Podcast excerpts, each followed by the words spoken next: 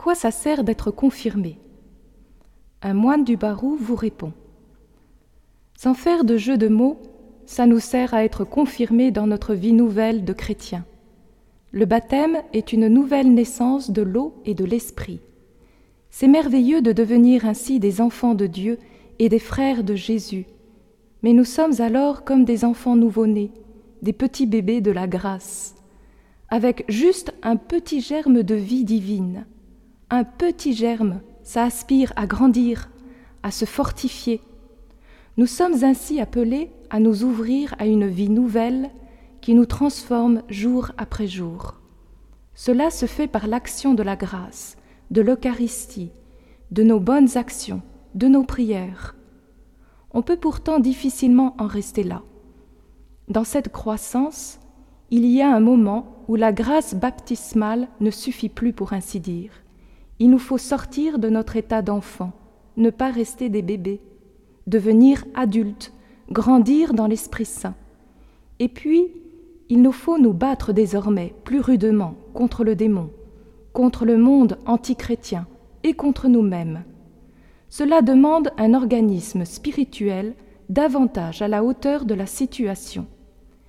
Et comme tout ça est du surnaturel, comme tout ça concerne une vie divine reçue en pur don au baptême, cela nous dépasse complètement et il faut que Dieu intervienne à nouveau.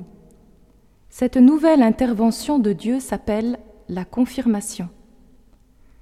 Par l'onction de Saint Crème, l'imposition de la main de l'évêque et les paroles qui les accompagnent, le Saint-Esprit descend de nouveau sur notre âme de baptisé avec ses sept dons. C'est une nouvelle petite Pentecôte. L'Esprit vient marquer notre âme d'un caractère indélébile et augmenter en elle la grâce. Concrètement, ce caractère nous unit plus fermement au Christ et à l'Église.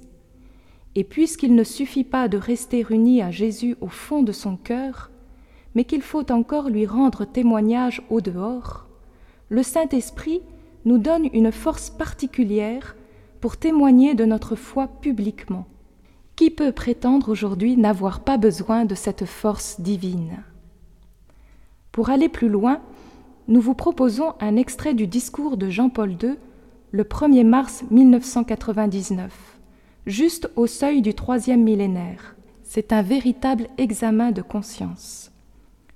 Le rendez-vous jubilaire incite chaque laïc chrétien à se poser des questions fondamentales. Qu'ai-je fait de mon baptême? Comment est-ce que je réponds à ma vocation? Qu'ai-je fait de ma confirmation? Ai-je fait fructifier les dons et les charismes de l'Esprit? Le Christ est-il le tu toujours présent dans ma vie? Mon adhésion à l'Église, mystère de communion missionnaire, ainsi que l'a voulu son fondateur, est telle qu'elle est réalisée dans sa tradition vivante? Est-elle vraiment pleine et profonde?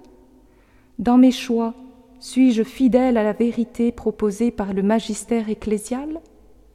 Ma vie conjugale, familiale, et professionnelle est-elle imprégnée de l'enseignement du Christ? Mon engagement social et politique s'enracine-t-il sur les principes évangéliques et sur la doctrine sociale de l'Église?